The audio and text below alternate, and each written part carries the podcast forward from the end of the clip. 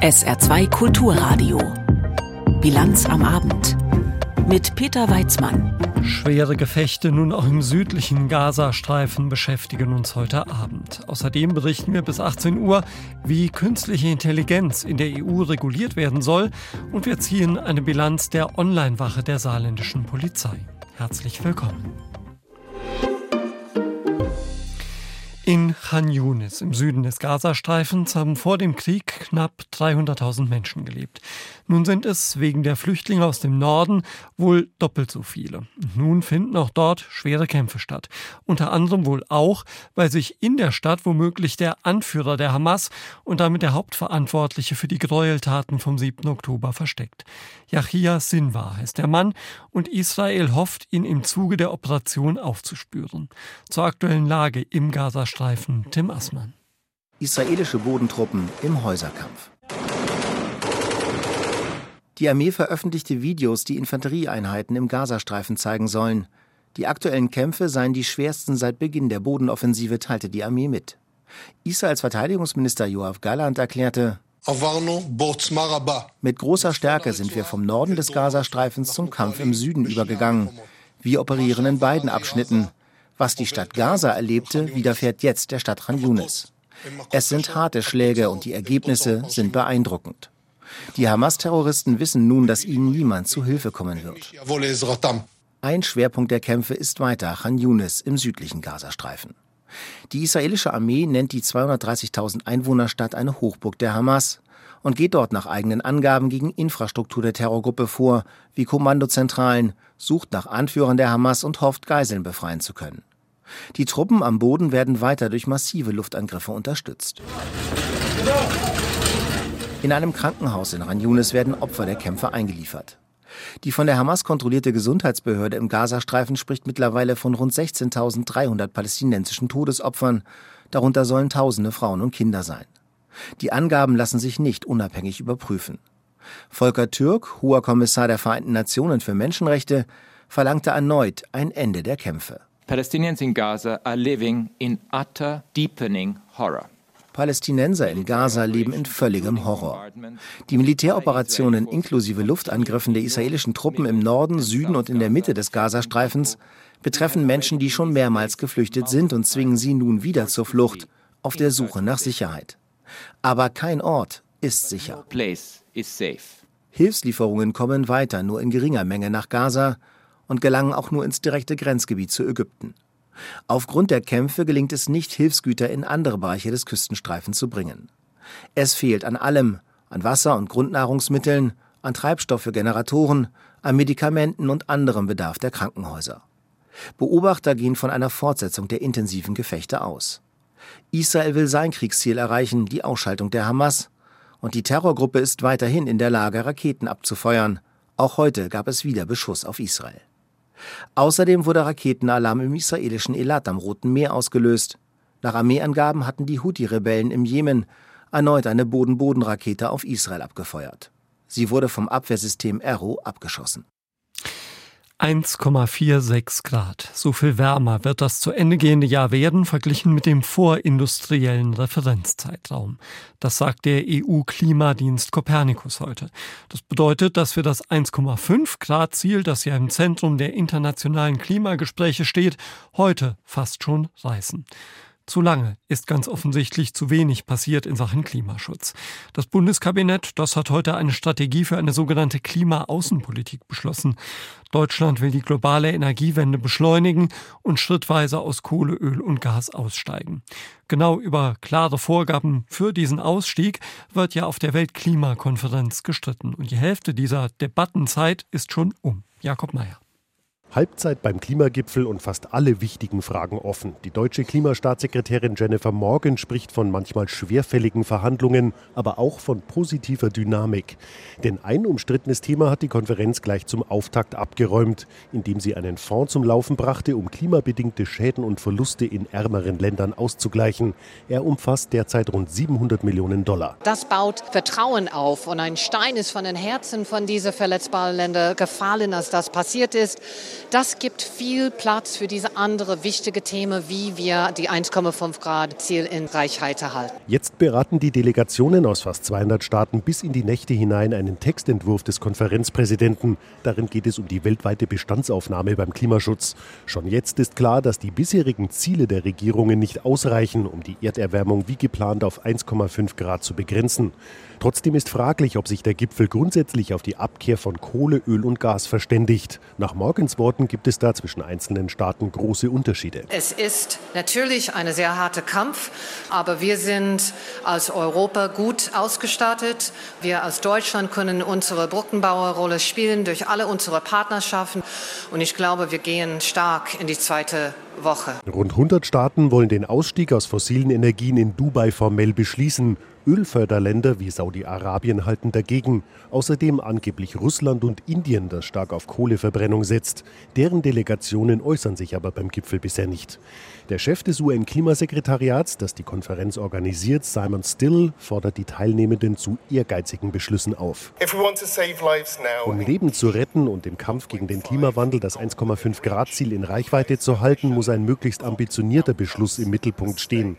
Der Gipfel muss einen Hochgeschwindigkeitszug liefern, um den Klimaschutz zu beschleunigen. An den 27 Mitgliedstaaten der Europäischen Union soll es nicht liegen, betont in Dubai der zuständige EU-Kommissar Wopke Hoekstra. Ich möchte, dass dieser Gipfel den Anfang vom Ende der fossilen Brennstoffe markiert. Das ist entscheidend für die EU und für unser Verhandlungsmandat hier. Das heißt, alle 27 EU-Staaten wollen, dass sich das im Ergebnis wiederfindet. Wir müssen die fossilen Energien ganz einfach loswerden. Auch die USA, nach China der zweitgrößte Emittent klimaschädlicher Treibhausgase, bekennen sich zu diesem Ziel. Der US-Sondergesandte John Kerry beruft sich dabei auf Vorgaben der Wissenschaft. Daraus ergibt sich für uns, dass man irgendwie raus muss aus fossilen Energien, um das Ziel von Klimaneutralität bis 2050 zu erreichen. Anders geht es nicht.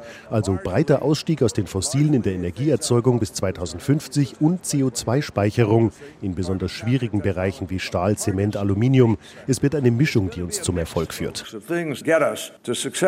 Immerhin haben sich inzwischen rund zwei Drittel der Teilnehmerstaaten beim Gipfel hinter die Forderung gestellt, die installierte Leistung erneuerbarer Energien bis 2030 zu verdreifachen. Klimastaatssekretärin Morgan sieht darin ein starkes Signal für die weiteren Verhandlungen. Die wird ab morgen von deutscher Seite Außenministerin Annalena Baerbock leiten. Jakob Mayer von der Weltklimakonferenz in den Vereinigten Arabischen Emiraten.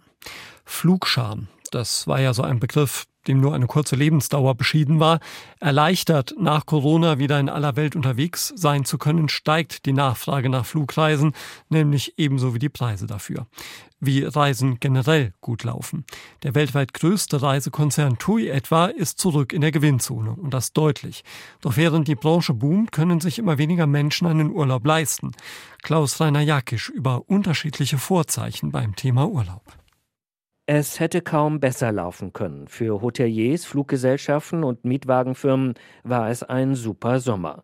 Und so verbucht auch der weltweit größte Reisekonzern, die TUI, für das Ende September abgelaufene Geschäftsjahr einen Rekordumsatz. Nachdem die Hannoveraner ihren Vorsteuergewinn mehr als verdoppeln konnten, schreibt der Konzern erstmals seit der Corona-Krise wieder schwarze Zahlen. Unter dem Strich verdiente die TUI weit über 450 Millionen Euro nach einem Verlust von über 210 Millionen im Vorjahr. Um das zu erreichen, mussten die Kunden allerdings tief in die Tasche greifen, so Michael Gierse, Tourismusexperte bei der Fondsgesellschaft Union Investment. Der Umsatz konnte vor allen Dingen durch Preissteigerungen erreicht werden. Das heißt, die Preise sind über 20 Prozent teurer als vor Corona, während die Passagierzahlen, die liegen noch etwas mehr als 10 Prozent hinter 2019. Wie allen Tourismusunternehmen gelang es auch der TUI, die stark angezogenen Preise für Treibstoffe, Energie, Personal und Nahrungsmittel voll an die Kunden weiterzureichen und offenbar auch noch deutlich mehr. Denn die Preissteigerungen liegen weit über den hohen Inflationsraten der vergangenen Monate. Somit dürfte der Reisekonzern zu den Unternehmen gehören, denen die Europäische Zentralbank mehrfach vorgeworfen hat, die Preise über das notwendige Maß hinaus heraufgeschraubt zu haben. Ein Phänomen, das auch unter der Bezeichnung Gierflation bekannt ist. Selbst der Deutsche Reiseverband DRV, sonst eher vorsichtig mit Kritik an seinen Mitgliedern, will das nicht ausschließen. Natürlich habe die weltweit hohe Inflation die Kosten aller Anbieter kräftig steigen lassen, sagt Thorsten Schäfer vom DRV, aber man dürfe es auch nicht übertreiben. Da gilt die Aufforderung an alle, sowohl an die Länder, an die Zielländer, an die Urlaubsländer, als auch an die Fluggesellschaften und natürlich auch an die Reiseveranstalter insgesamt, die Preisschraube hier nicht zu überdrehen, denn auch Urlaub muss für Durchschnittsverdiener bezahlbar bleiben. Doch das wird für immer mehr Bundesbürger zunehmend schwieriger. Nach einer aktuellen Untersuchung des Redaktionsnetzwerkes Deutschland können sich mehr als 20 Prozent aller Deutschen keinen Sommerurlaub mehr leisten. Das ist etwa jeder fünfte, Tendenz steigend. Die stark gestiegenen Kosten für Energie, Nahrungsmittel und Wohnung lassen ihnen keinen finanziellen Spielraum mehr. Das gilt insbesondere für Alleinerziehende mit Kindern. Große Teile der Reisebranche sehen das mit Unbehagen, denn vor allem im Bereich der Billigreisen, einem nicht unbedeutenden Marktsegment, brechen damit die Kunden weg. Insgesamt liegt die Zahl der Pauschalreisen in diesem Jahr immer noch 12 Prozent unter dem Vor-Corona-Niveau. Der Deutsche Reiseverband sieht hier auch die Politik in der Pflicht, Sprecher Thorsten Schäfer. Die Nachfrage muss hier stimuliert werden. Es braucht Entlastungen äh, von der Politik. Insgesamt geht es wirklich darum, dass die Menschen mehr Geld für den Konsum wieder in der Tasche haben. Auch für die anstehende Winter- und kommende Sommersaison gibt es wenig Entwarnung. Zwar flacht die Teuerungskurve auch im Tourismussektor etwas ab, die Branche erwartet aber dennoch weiter steigende Preise. Für die Aktionäre der TUI sind das natürlich gute Nachrichten. Die in Corona-Zeiten schwer gebeutelte Aktie, die teilweise nur noch ein Penny-Stock war, legte heute zeitweise um bis zu 11 Prozent zu. Klaus Rainer Jakisch über den Nach-Corona-Reiseboom, den sich allerdings nicht alle leisten können. Die Pandemie war für viele Bereiche der Gesellschaft ja wie eine Art Crashtest. Im Bereich der Pflege gab es eine Isolation der Pflegebedürftigen und Pflegende, die noch überlasteter waren als ohnehin. Nun versucht man herauszufinden, was man aus dieser Pandemiezeit für die Zukunft lernen kann. Das Pflegenetzwerk Deutschland, eine Initiative des Gesundheitsministeriums, will Erfahrungsberichte und Studien auswerten. Kai Clement. Für Gesundheitsminister Karl Lauterbach geht es darum, die Pflege widerstandsfähiger zu machen. Corona sei nicht die letzte Pandemie gewesen, sagte er. Im Gegenteil. Wir müssen davon ausgehen, dass im Zuge des Klimawandels wir in das Zeitalter der Pandemien gekommen sind. Um für die Zukunft in Pflegeeinrichtungen besser gerüstet zu sein, hat das Ministerium das ISO-Institut beauftragt, Empfehlungen zu erarbeiten. Dafür wurden über 50 Studien und Texte ausgewertet. Eine Forderung ist die nach besseren Pandemieplänen und mehr Schutzausrüstung, aber nicht nur das, es brauche dann auch Übungen, um damit Erfahrungen zu sammeln. Psychische Belastungen zu bedenken heißt, die Isolation von Pflegebedürftigen so gering wie möglich zu halten. Schließlich wirke sich Einsamkeit stark auf die Gesundheit aus. Deshalb Videotelefonie anbieten und Besuchsräume einrichten. Zugleich, so eine weitere Empfehlung, auch die hohe Belastung der Pflegenden bedenken und ihnen zum Beispiel mit psychosozialen Angeboten zu helfen. Für Gesundheitsminister Lauterbach geht es darum, den Helfern zu helfen. Die Pflege hat die wichtige Rolle, die Menschen zu schützen, die sich selbst nicht mehr schützen können. Und wir müssen die Pflege unterstützen und schützen bei dieser Arbeit. Mit dem Blick zurück auf die schlimmsten Zeiten der Corona-Pandemie dankte Lauterbach noch einmal dem Pflegenden. Allerdings muss jetzt auch die Bundesregierung noch liefern, etwa indem ein für mindestens ein halbes Jahr reichender Vorrat an Schutzmaterial angelegt wird. Im Zusammenhang mit Covid-19 sind in Großbritannien insgesamt rund 230.000 Menschen gestorben. Das Land gehört damit im Verhältnis zur Gesamtbevölkerung zu den am härtesten betroffenen Staaten weltweit. Dabei erinnern wir uns doch noch daran, wie der damalige Premier Johnson stolz die europaweit ersten flächendeckenden Impfungen verabreichen ließ.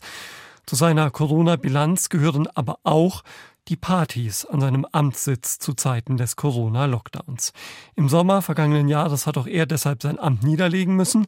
Heute muss Heute musste sich Boris Johnson einer öffentlichen Untersuchung stellen, unter anderem wegen der Vorwürfe über chaotische Zustände in der Downing Street, während die Menschen im Land Angehörige sterben sahen. Christoph Pressel.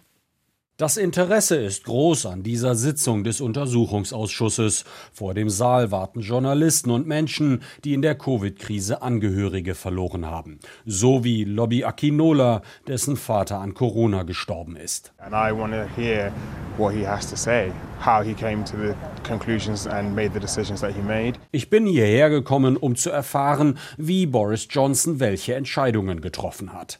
Im Saal der ehemalige Premier, in dessen Amtszeit in der Downing Street Number 10 Partys stattfanden, mitten im Lockdown.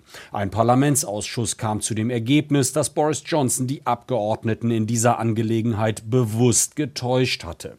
Dieser Mann also verspricht hier, die Wahrheit zu sagen und nichts als die Wahrheit. I swear by Almighty God that the evidence I shall give shall be the truth, the whole truth and nothing but the truth. Gleich zu Beginn der Befragung entschuldigt sich Boris Johnson, er verstehe die Gefühle derer, die einen Angehörigen, eine Angehörige verloren hätten.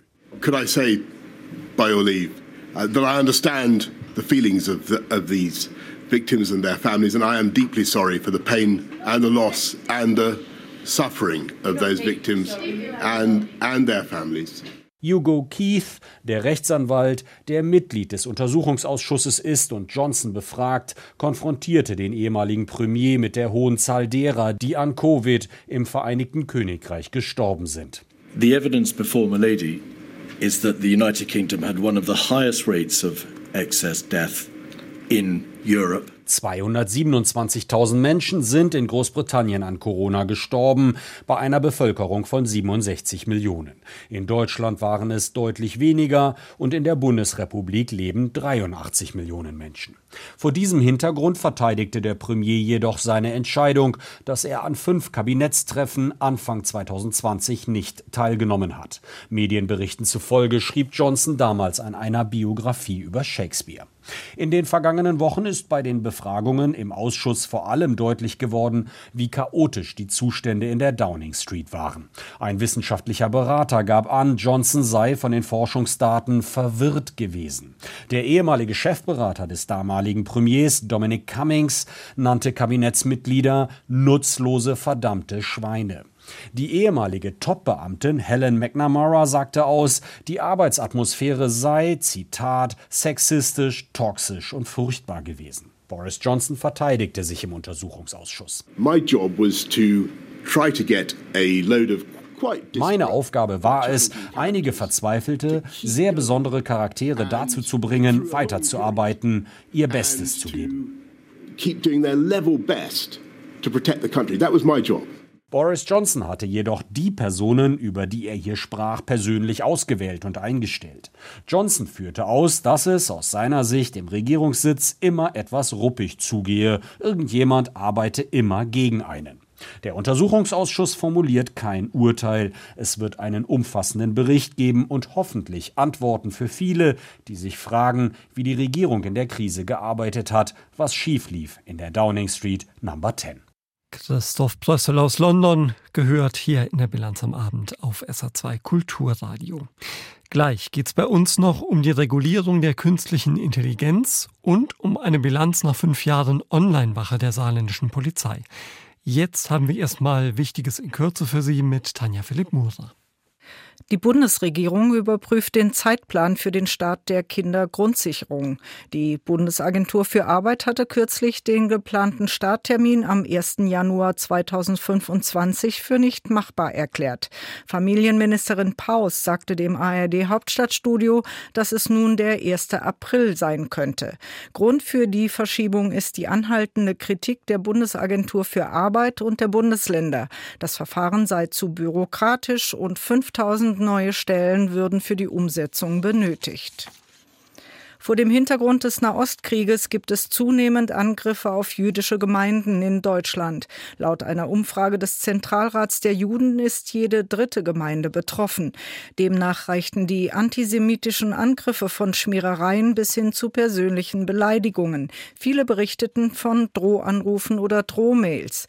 Zentralratspräsident Schuster sagte, wegen Sicherheitsbedenken seien zahlreiche Veranstaltungen abgesagt worden. Spürbar sei auch eine geringere Teilnahme der Mitglieder am Gemeindeleben. In Deutschland ist durch gesprengte Geldautomaten im vergangenen Jahr ein Schaden in dreistelliger Millionenhöhe entstanden. Der Gesamtverband der deutschen Versicherungswirtschaft spricht von rund 110 Millionen Euro. Der Großteil entfällt demnach nicht auf gestohlenes Bargeld, sondern auf verursachte Sachschäden, etwa an Gebäuden und der Infrastruktur. Laut Polizei wurden im vergangenen Jahr fast 500 Geldautomaten deutschlandweit gesprengt, drei davon im Saarland. In diesem Jahr hat es im Saarland bereits neun Geldautomatensprengungen gegeben. Der UN-Hochkommissar für Menschenrechte Volker Türk hat heute Regierungen in aller Welt im Zeitalter künstlicher Intelligenz zu besonderer Wachsamkeit aufgerufen. Im kommenden Jahr dürften in mehr als 70 Ländern Wahlen stattfinden, in denen mehr als die Hälfte der Weltbevölkerung wohne, sagte Türk. Regierungen und Technologieunternehmen müssten in der Lage sein, auf gefährliche Online-Inhalte zu reagieren. Die Beeinflussung von Wahlen, etwa durch KI-generierte Fakes, das ist ja nur eine Sorge, die sich mit der künstlichen Intelligenz verbindet. Dazu gehören auch rasante Umbrüche auf dem Arbeitsmarkt oder sogar die Sorge vor einer Auslöschung der Menschheit. In der EU soll Entwicklung und Einsatz von KI deshalb reguliert werden. Heute haben Parlament, Mitgliedstaaten und Kommission ihre abschließenden Beratungen darüber begonnen. Katrin Schmid. Auch in Sachen künstliche Intelligenz hat sich die EU Großes vorgenommen. Den ersten Aufschlag machte Kommissionspräsidentin Ursula von der Leyen schon im Jahr 2020. Die künstliche Intelligenz eröffnet uns Welten. Das ist fantastisch. Aber diese Welten brauchen auch Regeln. Es muss klare Regeln geben, wenn etwas schief geht. Die Kommission wird ein entsprechendes Gesetz vorlegen. Dieser Entwurf der EU-Kommission liegt nun auch schon seit gut zweieinhalb Jahren auf dem Tisch. Und aktuell steht vor allem Deutschland auf der Bremse. Digitalminister Volker Wissing betonte in Brüssel, Was wir nicht wollen, ist, äh, dass wir in die falsche Richtung gehen. Ein Fehler bei der Regulierung kann bewirken, dass Technologie einen Bogen um Europa macht, dass wir kein innovationsfreundlicher Standort bleiben und am Ende wir diese Schlüsseltechnologie nicht selbst beherrschen, sondern importieren müssen. Die konkrete Streitfrage auf den letzten Metern zum KI-Gesetz lautet deshalb, sollen besonders leistungsfähige KI-Modelle auch besonders strenge Regeln bekommen? Solche Grundlagenmodelle werden derzeit meist von US-amerikanischen Konzernen wie Google, Meta oder dem Start-up OpenAI entwickelt, wie das derzeit größte GPT-4. Das ist auch Grundlage für das bekannte Sprachmodell ChatGPT. Es kann aber auch in andere Anwendungen einfließen, etwa in Software von Krankenhäusern, Anwaltskanzleien und Personalabteilungen oder in Chatbots im Kundendienst. Die deutsche Unternehmenshoffnung in diesem Bereich heißt Aleph Alpha und sitzt in Heidelberg. In Frankreich ist es ein Start-up namens Mistral. Deutschland, Frankreich und Italien sind es nun auch, die sich gegen gesetzliche Vorschriften für solche Basismodelle aussprechen und lediglich für eine Art Selbstverpflichtung für die Unternehmen. Nicht mit uns, sagt das Europaparlament. Wir wollen einen KI-wilden Westen verhindern, so Sergei Lagodinsky, der für die Grünen-Fraktion die KI-Verordnung mitverhandelt. Was nicht passieren wird, ist, dass wir die Industrie gänzlich aus der Verantwortung entlassen. Wir seitens des Parlaments wollen eine verlässliche Regulierung von sogenannten Foundation Models, also ChatGPT und Co. Und darauf werden wir bestehen. Das Parlament plädiert deshalb für Regulierung je nach Risikoklasse mit abgestuften Pflichten für die Speicherung von Daten, mit denen die KI-Systeme trainiert werden, sowie beim Teilen von Informationen und Risikoanalysen mit anderen Unternehmen und Behörden. Dazu liegt ein weiterer Zankapfel auf dem Tisch, die Frage, inwieweit darf künstliche Intelligenz auch zur Gesichtserkennung im öffentlichen Raum eingesetzt werden. Viele Staaten wünschen sich da mehr Möglichkeiten, vor allem um Gefahren abzuwehren, heißt es. Das Parlament hingegen hat sich klar positioniert gegen eine Echtzeitidentifizierung auf Straßen, Plätzen, Bahnhöfen und so weiter die FDP-Europapolitikerin Svenja Hahn. Das ist eine Anwendung von Technologie, die kennen wir aus autoritären Ländern wie China. Auch beim Thema nachgelagerte biometrische Identifizierung wollen wir hohe rechtsstaatliche Hürden einziehen, auch um zu verhindern, dass nachgelagerte Identifizierung quasi Echtzeit-Identifizierung mit nur einer minimalen Zeitverzögerung ist und es dann doch zu einer Massenüberwachung kommt. Komplexe Streitpunkte, die weit über eine Aufteilung in Lager von KI-Optimisten und KI-Pessimisten hinausgehen. Und zumindest ein Ziel verbindet alle, nämlich gelingt eine Einigung, hätte man das überhaupt erste umfassende künstliche Intelligenzgesetz geschaffen und womöglich eine Blaupause für weltweite Spielregeln. Anzeigen, Beschwerden, Hinweise an die Polizei. Auch bei der Saarpolizei ist das seit geraumer Zeit möglich, ohne zum Hörer zu greifen oder ohne auf der Polizeiwache vorbeizugehen. Dieser Tage feiert die sogenannte Online-Wache des Landespolizeipräsidiums Geburtstag. Sie war vor fünf Jahren eingerichtet worden. Ein Projekt zunächst gemeinsam mit Rheinland-Pfalz, das sich ganz offenbar bewährt hat. Die Zahl der Online-Anzeigen ist seit Einrichtung der Wache nämlich kontinuierlich gestiegen. Thomas Gerber. Die Online-Wache der Saarpolizei erlebte einen regelrechten Boom. Wurden im ersten Jahr etwa 2500 Anzeigen erstattet, hat sich diese Zahl inzwischen nahezu verfünffacht. Fast 50 Anzeigen und Hinweise gehen nunmehr täglich bei der Online-Wache, die in Buß sitzt, ein. Der Auftritt der virtuellen Kollegen sei dabei kontinuierlich verbessert worden. Grundsätzlich kann man jedes Delikt über die Online-Wache anzeigen. Wir haben aber für die Straftat, die ähm, sehr oft genutzt werden, spezielle Eingabemasken entwickelt, sodass man bei einer Anzeige zum Beispiel Betrug, Diebstahl oder Sachbeschädigung durch die Anzeigenerstattung durchgeleitet wird. Das heißt, es werden gezielt alle Daten abgefragt, die wir für die weitere Bearbeitung brauchen. Das ist grundsätzlich mit Namensnennung verbunden, aber auch anonyme Strafanzeigen sind möglich und auch Beschwerden über Polizeibeamte. Die, so Stefan Lassotta vom Landespolizeipräsidium, werden dann nicht online an die Kollegen weitergeleitet, über die man sich beschwert hat, sondern landen direkt in der Disziplinarabteilung der Polizei. Natürlich werden die beteiligten Kollegen auch äh, gehört. Oftmals stellt sich das aus deren Sicht etwas anders dar, aber wir sind da bemüht, die Einzelfälle mhm. immer zu klären. Und wenn disziplinare Maßnahmen erfolgen müssen, dann passiert das auch. Grundsätzlich wurde die Wache eingerichtet, auch um Schwellenängste bei potenziellen Anzeigeerstattern abzubauen, also um so Straftaten aktenkundig zu machen. Ausweislich der Zahlen scheint das zu funktionieren. Schwellenängste abbauen könnte aber auch bedeuten, man öffnet notorischen Anzeigeerstattern Tür und Tor, nun auch noch im anonymen Netz. Also es gibt schon einige, die äh, regelmäßig viele Anzeigen versenden, aber auch da sind wir natürlich verpflichtet, gesetzlich verpflichtet, der Sache nachzugehen. Das heißt, es wird in jedem Fall eine Strafanzeige generiert und an die zuständige Dienststelle weitergeleitet. Die neue Wache wertet Polizeisprecher Lassotta jedenfalls nach fünf Jahren als vollen Erfolg. Das Angebot soll nun weiter ausgebaut und noch nutzerfreundlicher werden. Was noch fehlt, ist bei bestimmten Formalitäten ist eine Unterschrift erforderlich. Das geht online noch nicht. Da wird noch daran gearbeitet. Mittlerweile kann man auch Beweismittel, die in elektronischer Form vorliegen, also Schriftstücke, E-Mails, zu der Strafanzeige hochladen, sodass beispielsweise auch ein Screenshot bei einer Hasstirade im Netz. Genau, alles was elektronisch vorliegt, kann da hochgeladen und der Anzeige beigefügt werden. Bei rund der Hälfte der Strafanzeigen per Netz geht es um Betrug, meist bei Bestellungen und Geschäften, wen wundert's, ebenfalls im Internet. Die wohl bekannteste Online-Anzeige gab es übrigens bereits im Oktober 2019. Die Jana K. hatte sie erstattet, die spätere Kronzeugin im Koblenzer Jeboa-Prozess. Ohne ihren Hinweis wäre das Verfahren zu dem rassistischen Mord wohl nie ins Rollen gekommen. Thomas Gerber mit einer Fünfjahresbilanz zur Online-Wache der Saarpolizei. Candice Braids. Wem der Name der südafrikanischen Künstlerin bislang nichts gesagt hat, der kennt ihn nun aus einer politischen Debatte, die sich um sie entsponnen hat. Auslöser dafür war die Absage einer geplanten Ausstellung im Saarlandmuseum durch die Stiftung Saarländischer Kulturbesitz. Die war der Meinung, dass sich die jüdische Künstlerin in öffentlichen Aussagen nicht ausreichend vom Terror der Hamas distanziert habe. Candice Braids sieht das anders und spricht von Rufmord. Heute hat sich der Kulturausschuss des Landtages mit dem Auftrag Aufregerthema befasst. Johann Kunz. Die Vorständin der Stiftung Saarländischer Kulturbesitz Jahn hatte sich krank gemeldet. Die Kulturministerin Streichert-Clivaux ist auf Ministerkonferenz in Berlin. Sie hätten eigentlich Stellung nehmen sollen rund um die Ausladung der Künstlerin Candice Braids durch das Saarlandmuseum. Die Ausschusssitzung blieb deswegen weniger ergebnisreich.